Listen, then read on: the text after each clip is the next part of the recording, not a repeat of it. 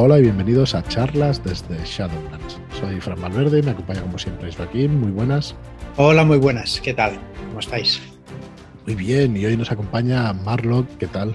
Muy buenas. Buenas, ¿cómo estamos? Lo vamos a tener de oyente. Porque sí, estoy, estoy liado. Está currando, está currando. Me tenéis aquí liado una cosa y. Bueno, está haciendo las portadas, ilustraciones interiores y todo esto de, del rey de amarillo, al que se lo pregunte, pero no vamos a decir nada hoy sobre No, esas vamos, a, no vamos a entrar al tema. Haremos un programa especial y, y tocaremos todo, todo el tema de golpe. Bueno, ahí como siempre nos toca Esoterroristas, el libro del esoterror, que no sé si haremos muchos más programas porque hemos de darle caña al rey de amarillo y al rastro de Ujú. Azulu, pero es que el, el- el libro del horror incesante es una maravilla tal que todavía quedarían muchos más programas para hacer artefactos y todo eso, que no los vamos a dejar, ¿eh? ya los iremos haciendo. Pero igual alternamos un poco entre unos programas y otros. Así que bueno, hoy toca eso. Recordaros que tenemos dos preventas en activo. La primera acaba este día 10 este viernes 17. Y eh, aprovechad, pasaros por la web en shadowlands.es barra bailarina. Tenéis toda la información de esta preventa de dos aventuras para la llamada de Cthulhu en su séptima edición. Son dos aventuras en formato carpino, en 24 por 17 centímetros, y tenéis la bailarina rota y a un segundo de la medianoche y otras historias. La bailarina rota es una historia de David Martín y a un segundo de la medianoche y la segunda ánfora son dos historias de Enrique Camino.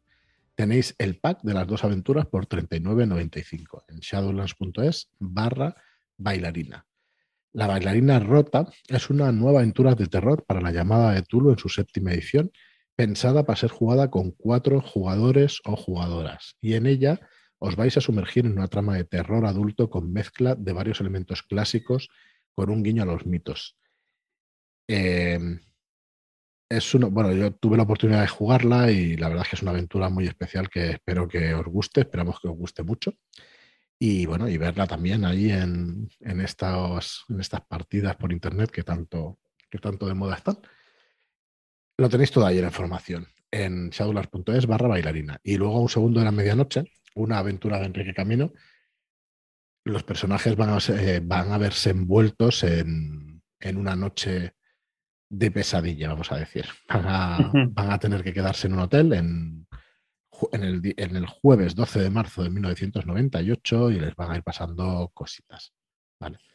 No vamos a decir más, tenéis ahí un, un pequeño texto en la web para que sepáis de qué va. Y bueno, deciros que estas aventuras sí están prácticamente acabadas, así que a partir de la semana que viene estarán también el, el PDF porque los enviaremos a imprenta enseguida.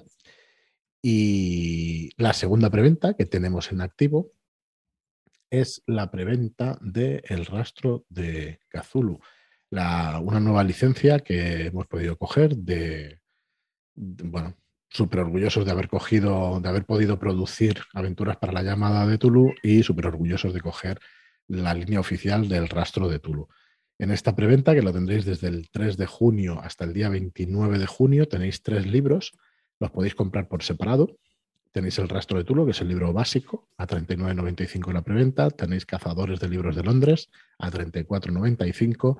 Y tenéis los archivos Armitage, a 34,95 y la combinación de varios de ellos, el pack Guardian con los dos con los dos suplementos, con los, archivos Armitage y Cazadores de Libros de Londres y además de regalo la aventura del asesino de Thomas Fell, que además, hablando el otro día con Arturo, que lo conoceréis del chat de Telegram, me decía, ostras, lo leí hace tiempo el asesino de Thomas Fell y no recordaba, recordaba que era buena, pero la he vuelto a leer para prepararla y joder, qué buena es la aventura. Pues sí, la verdad es que es una aventura de iniciación muy, muy buena, que, que planta las bases de lo que son las aventuras de, del rastro de Tulu. Así que os las dejamos que, que bueno, que podáis ver este pack y uf, sinceramente está muy bien a 59.95 los dos libros con esta aventura de regalo. Y luego el pack primigenio, que son los tres libros más el asesino de Thomas Fell también. Así que bueno, esperamos que, que os guste. Está Marlon mientras trole, troleándome, mandando, mandando a mí, no, a, a, mí, a Joaquín, mandando sí. las portadas sí. del Rey de Amarillo y lo estoy flipando porque lo estamos gozando muy bien. Porque no sé si una u otra, Marlon. Ostras, ahora nos, has, nos has jodido bien. pero. Es que una mola, pero es que la otra también mola mucho. Hostia, es que me encanta. Uf, ¿cuál te quedas? Marlon, ¿La Ostras. primera o la segunda? No, yo, no, yo no voy a mojar aquí. Yo solo dejo al malvado editor. Editores en este caso. Creo que me. A ver, me gustan las dos, pero creo que me quedo con la segunda. Creo. ¿Qué opináis? Yo casi te diría que lo mismo, la segunda, aunque la primera te deja. muy- Qué, qué injustos sois. Esto creo que se merecería que la opinión del público pudiera, pudiera decir algo. hombre. Esto así. Claro, pues somos tres, tú entonces tendrías que elegir también. qué- qué gente. ¿Cuál te gusta más a ti? Eh, me- me son Distintas. una más clásica. Yo creo que la segunda es más clásica y creo que eh, encaja bien. Y la primera, pues yo creo que es diferente. Bueno, pues lo, vamos a dejar ahí, lo vamos a dejar Sí, ahí. porque Sí, porque estaba con claro, la- la gente no lo ve y Claro, ahí y queda, y queda divagando. muy feo. queda muy- Sí. a- ya van Queda a- un poco feo, sí. Aquí termina el podcast. Buenas noches. Nada, nada. Pues nada, estaba repasando esta preventa de. Nos quedaba el pack primigenio a 94.95, pero os lleváis tres libros y una revista y una aventura, así que eh, es muy buen precio, realmente. Eh, ahorras bastante dinero y, sinceramente creemos que está, que está muy bien. Aparte que los libros son estupendos. Los archivos Armitage, una campaña. Los cazadores de libros de Londres, con dos aventuras dentro del libro de, de una guía de Londres de, de bibliotecas y de libros extraños, ocultistas y raros. Una, una maravilla, la verdad. Y nada, lo tenéis en shadowlands.es barra rastro. Ahí iremos poniendo todos los libros que van a ir saliendo este año y durante tres, cuatro años más eh, saldrán el resto de, de libros de la línea. Así que esas dos preventas. Bueno, recordaros también que el día 1 de julio tendremos El Rey de Amarillo, el primer tomo, el de París, y que bueno, iremos informando de que, de que va este Rey de Amarillo, que vamos, también estamos muy contentos de haber cogido esta línea Gam Show de Pelgrim Press y, y dándole todo el amor del mundo con las ilustraciones, que ya trataremos en otro programa. No te voy a preguntar. Sí, bueno, no, no me preguntarás, pero sí que hay que decir que vamos a dar un repaso a todo lo que. Sí, a lo que había. Vamos a cambiar el arte. Así que bueno, no, no lo hemos podido quitar.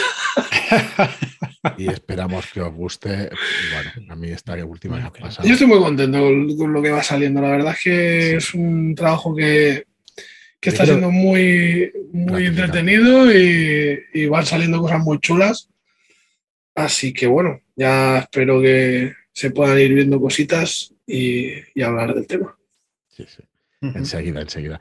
Yo creo que mm, si no la semana que viene, esta semana que viene, la semana que viene, el jueves 23, sí, en plena verbena, vamos a hacer un directo, ¿no?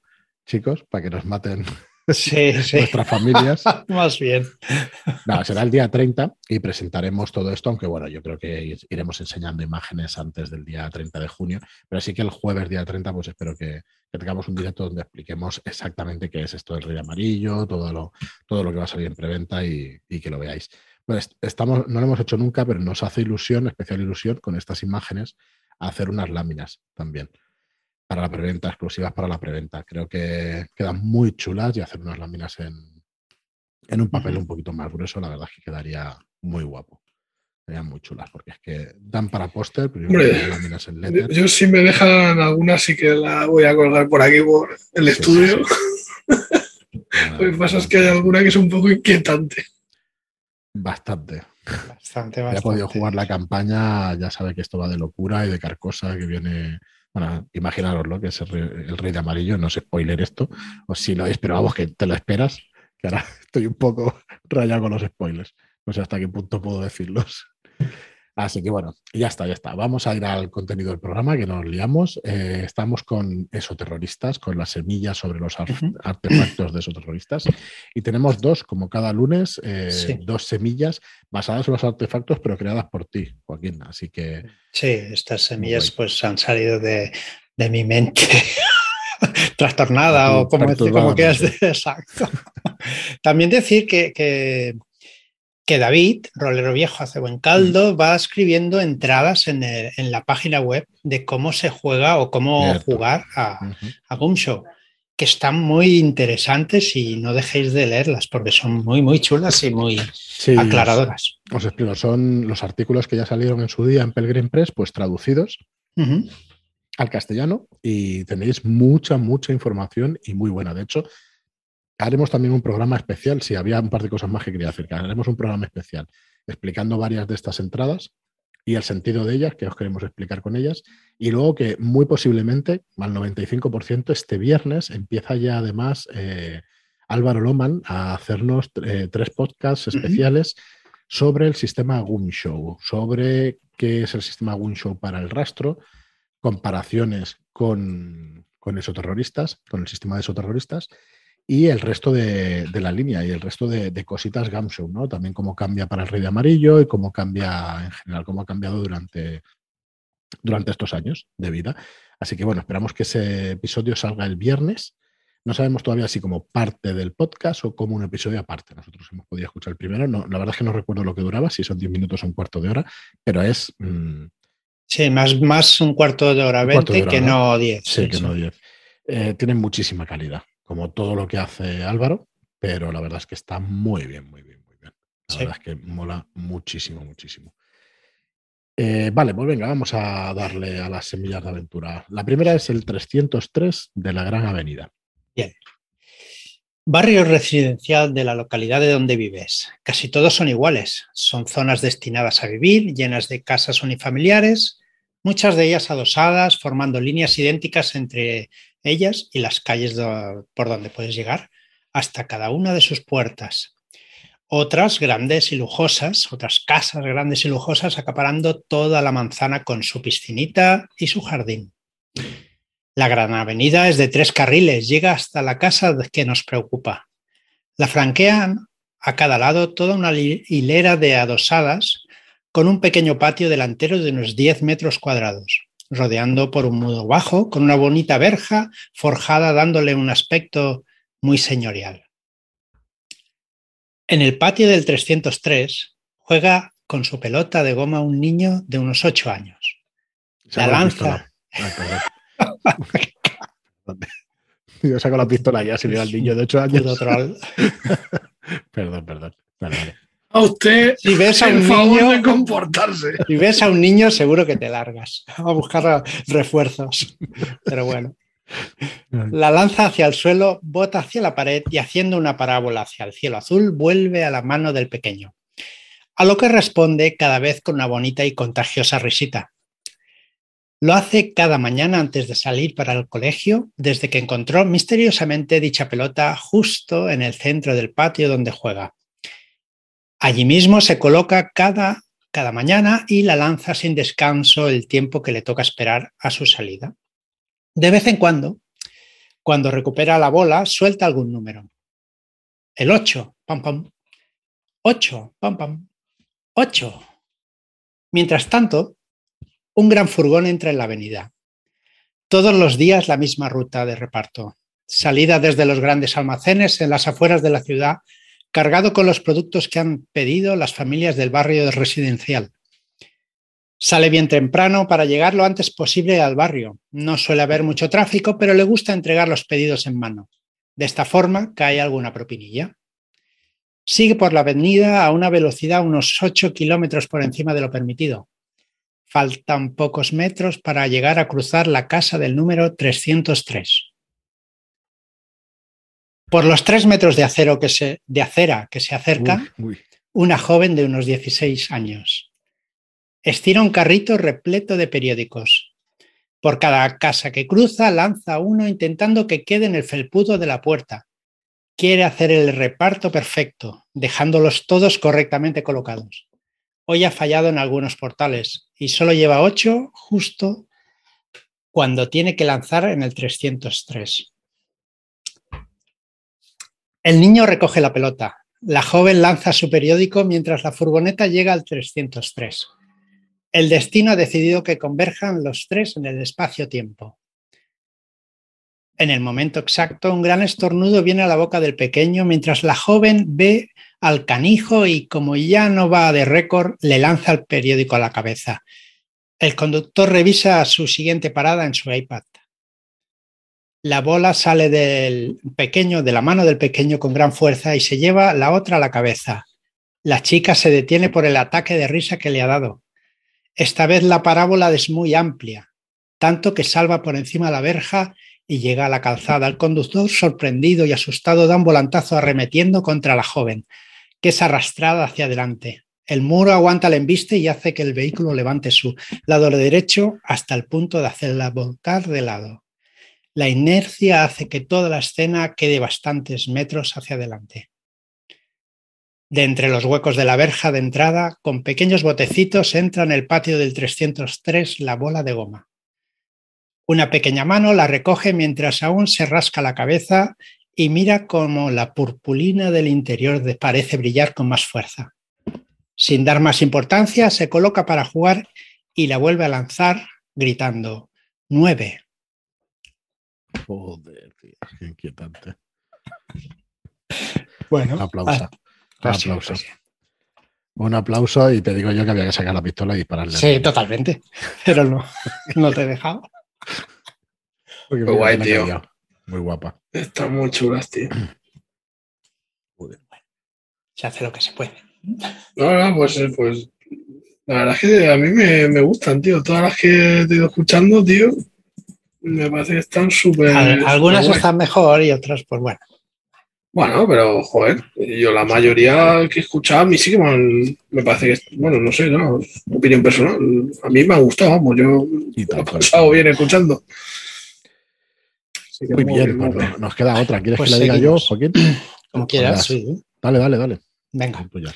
Esta se llama el dosificador. Llamada por el canal de urgencia de la Ordo Veritatis. Recibís ubicación para dar entrevista informativa. El señor Verdad os da un nombre, una dirección y os comenta que a su alrededor hay un aura de muerte y destrucción, aunque no se ha podido probar nada. Necesita un equipo de seguimiento para saber cómo actúa y a qué atenernos. Vive en una casa unifamiliar. No hay nada fuera de lo común, exceptuando quizá un fuerte golpe que tiene el muro del patio de la entrada. Pero que eso ha desencajado la verja e impide que ésta cierre bien. No es muy difícil que lleguéis a la puerta sin llamar la atención, pero será necesaria una buena tirada de infiltración para que la puerta se abra rápidamente. En el interior de la casa hay cajas, cajas por todos lados. Parece que la usa de almacén más que de hogar. Todas llevan el mismo logo, E03. Y abriéndolas, y abriéndolas, una podéis ver que están llenas de dosificadores con botellas de plástico. La mesa del salón llena de papeles desordenados. Tu contabilidad puede constatar que son las cuentas de un vendedor ambulante o puerta a puerta. Suena el, chir- el chirrido de la verja. Podéis ver cómo llega a casa una persona y un niño pequeño. Este se queda en el patio para jugar con una pelota. La otra entra en casa y se deja caer en el sofá. Parece cansada y empieza a juguetear con un dosificador. Está vacío y solo expulsa aire. Bueno, si queréis jugar, podéis jugar, ¿eh? Tampoco. Yo. mm, No saques la pistola, va- por favor. No, ya veo por dónde va el rollo, pero bueno. Dale, dale. Vale. La desmonta y sacando una petaca del bolsillo empieza a rellenar la botella con un dedo de líquido transparente. Una tirada de sigilo para seguir escondidos, aunque algo hace sobresaltar a quien descansa en el sofá. Parece el grito del niño que hay fuera diciendo 10. Hace que vuelva a calmarse. Aunque se levanta y cogiendo una caja sale por la parte trasera de la casa. Allí entra en su coche, Arranca y se va. Te da tiempo de ver la matrícula. Tus contactos en la policía puede darte información sobre dónde se dirige el vehículo. Perdón. La información os llega al instante por los puntos que gastáis y podéis seguir sus pasos. Tenéis su punto marcado en el GPS. Está a 200 metros. Se ha parado. Llegáis hasta el lugar, veis el coche y su figura cómo se dirige hacia una iglesia católica. Entra, se santigua y de forma no muy disimulada llena su botella con agua bendita. El párroco ha visto la mala acción y le llama al orden. Por respuesta tiene una sonora carcajada y una rociada con el dosificador de agua. La gente que reza en voz baja se gira y le increpa. Los mira y dispara agua a todo el que se le, al todo el que le dice algo. Camina por toda la iglesia, mojando las paredes, los bancos, las imágenes. Nadie se atreve a pararlo. A los pocos segundos se forma una nube oscura en el interior de la parroquia. De ella salen gritos, gemidos y gruñidos. La nube se agarganda y va descendiendo. Las puertas se cierran y ya nadie puede salir. La congregación atemorizada se agacha e intenta esquivar la nube con poca fortuna. Está tomando todo el espacio cerrado. Sonidos espantosos de lucha, rotura de huesos, gritos de dolor y muerte rebotan de forma musical en las paredes del santo lugar. A los pocos minutos se abre la puerta y sale el, dosificador, en mano con una gran sonrisa que le cruza la cara. No hay rastro de la nube ni de los parroquianos. Nada ha pasado allí dentro. Solo un ligero olor a white mask queda en el interior. Vaya, parece que nos habéis atrevido a entrar, pero bueno, no pasa nada. mucha pistola, mucha pistola, pero. Solo hubiera sacado la pistola para que no sufrieran tanto. ¿sabes? Pues eso. Porque no había, aquí no había remedio. y, para guardarse una bala para. Sí. para, que sea para no sufrir. Bien. Bien, bien. Pues Están muy chulas, tío. Están muy chulas. Vaya telita. Aquí no, no sé qué había que. Bueno, no sé qué hubiéramos hecho el equipo entero. Hubiéramos necesitado las FES para, mm. para contener aquí al. Bueno, en principio es una semilla y a partir de ahí, todo, cada mesa, pues que la siga como crea conveniente. Muy bien, Joaquín, pues muy chula. Muy chulas las dos, la verdad. Pues nada más por el programa de hoy. Eh, Muchísimas gracias a todos por escucharnos. Muchas gracias por vuestras reseñas de 5 estrellas en iTunes y por vuestros me gusta y comentarios en iVoox. Gracias y hasta el próximo programa. Muchas gracias y hasta la próxima. Adiós.